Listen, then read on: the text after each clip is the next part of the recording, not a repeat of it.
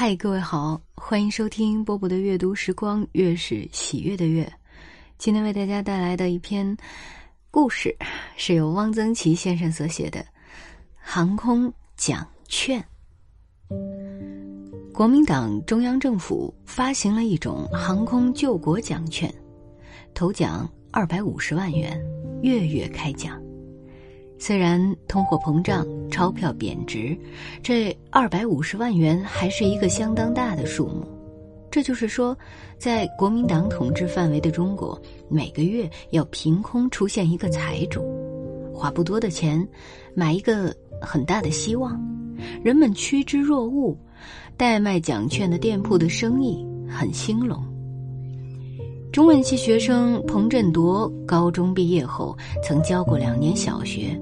岁数比同班同学都大，他相貌平常，衣装朴素，为人端谨。除了每月领助学金，啊，当时叫代金，他还在中学兼课，有一点微薄的薪水。他过得很俭省，除了买书、买肥皂、牙膏，从不乱花钱，不抽烟，不饮酒。只有他的一个表哥来的时候，他的生活才有一点变化。这位表哥往来重庆、贵阳、昆明，跑买卖。虽是做生意的人，却不忘情诗书，谈吐不俗。他来了，总是住在爱群旅社，必把彭振铎邀去洗洗澡、吃吃馆子，然后在旅馆里长谈一夜，谈家乡往事、物价行情，也谈诗。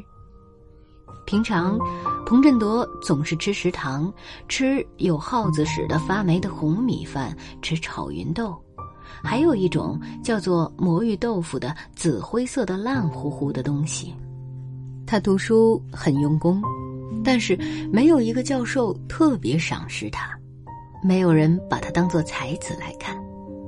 然而，他在内心深处却是一个诗人，一个忠实的浪漫主义者。在中国诗人里，他喜欢李商隐；外国诗人里喜欢雪莱；现代作家里喜欢何其芳。他把寓言和画梦录读的几乎能背下来。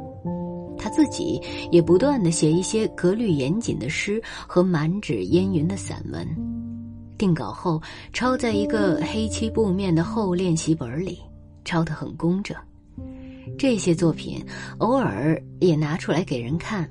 但只限于少数他所亲服而嘴又不太损的同学。同班同学中有一个写小说的，他就请他看过。这位小说家认真的看了一遍，说：“很像何其芳。”然而，这位浪漫主义诗人却干了一件不大有诗意的事儿，他按月购买一条航空奖券。他买航空奖券不是为了自己。戏里有个女同学，名叫柳溪，长得很漂亮，然而天然不俗，落落大方，不像那些漂亮的或自以为漂亮的女同学，整天浓妆艳抹，有明星气、少奶奶气或教会气。她并不怎样着意打扮，总是一件蓝茵单士林旗袍，天凉了则加一件玫瑰红的毛衣。他走起路来微微偏着一点脑袋，两只脚几乎走在一条线上，有一种说不出来的风致，真是一株风前柳，不枉了小名唤作柳溪。彭振铎和他一同上创作课，他写的散文也极清秀，文如其人，彭振铎自愧弗如。尤其是彭振铎动心的是，他有一段不幸的身世，有一个男的时常来找他。这个男的比柳溪要大五六岁，有时穿一件藏青碧基的中山装，有时穿一套咖啡色西服。这是柳溪的未婚夫，在资源委员会当科长。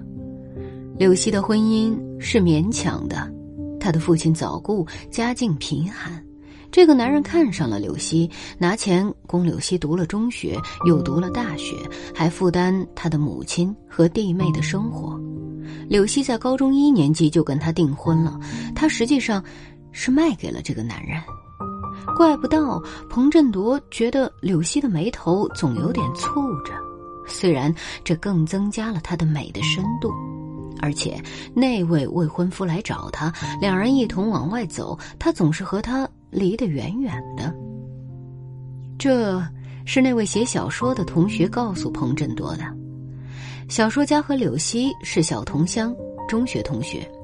彭振铎很不平了。他要搞一笔钱，让柳溪把那个男人在他身上花的钱全部还清，把自己赎出来，恢复自由。于是，他就按月购买航空奖券。他老是梦想他中了头奖，把二百五十万元连同那一册诗文一起捧给柳溪。这些诗文都是写给柳溪的。柳溪感动了，流了眼泪，投在他的怀里。彭振铎的表哥又来了，彭振铎去看表哥，顺便买了一条航空奖券。到了爱群旅社，适逢表哥因事外出，留字请他稍后。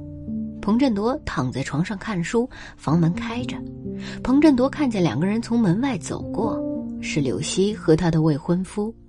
他们走进隔壁的房间，不大一会儿，就听见柳溪的。放浪的笑声。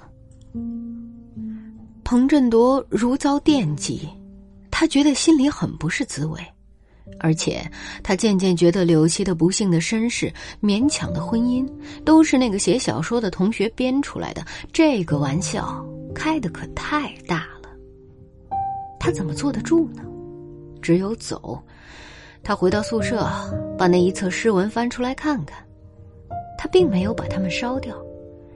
这些诗文虽然几乎篇篇都有柳、柳风、柳影、柳絮、杨花、浮萍，但并未点出柳溪的名字。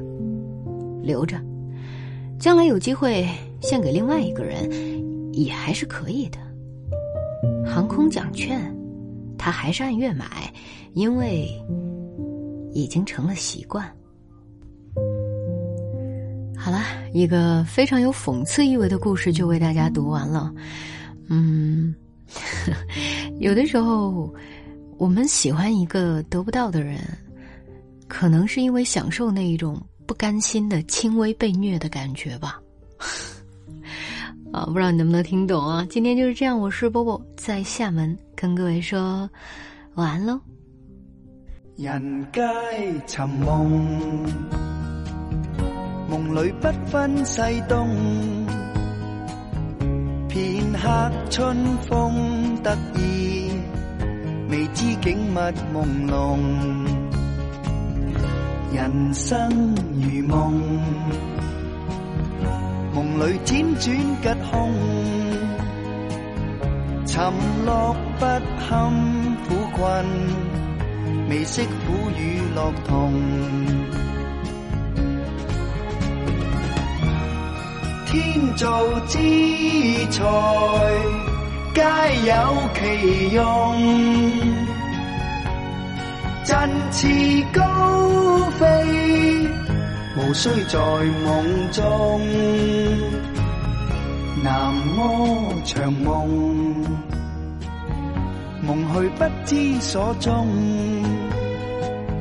醉拥他朝醒觉。是否跨凤成龙？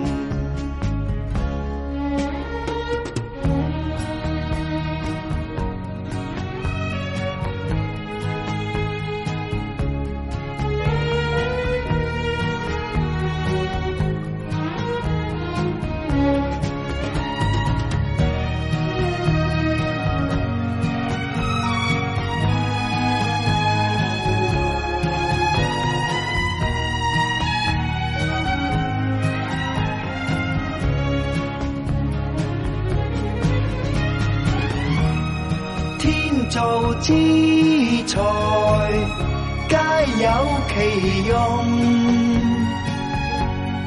振翅高飞，无需在梦中。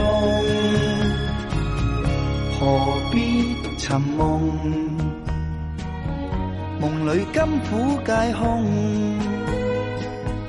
劝君珍惜此际，自当欣慰无穷，何必寻梦？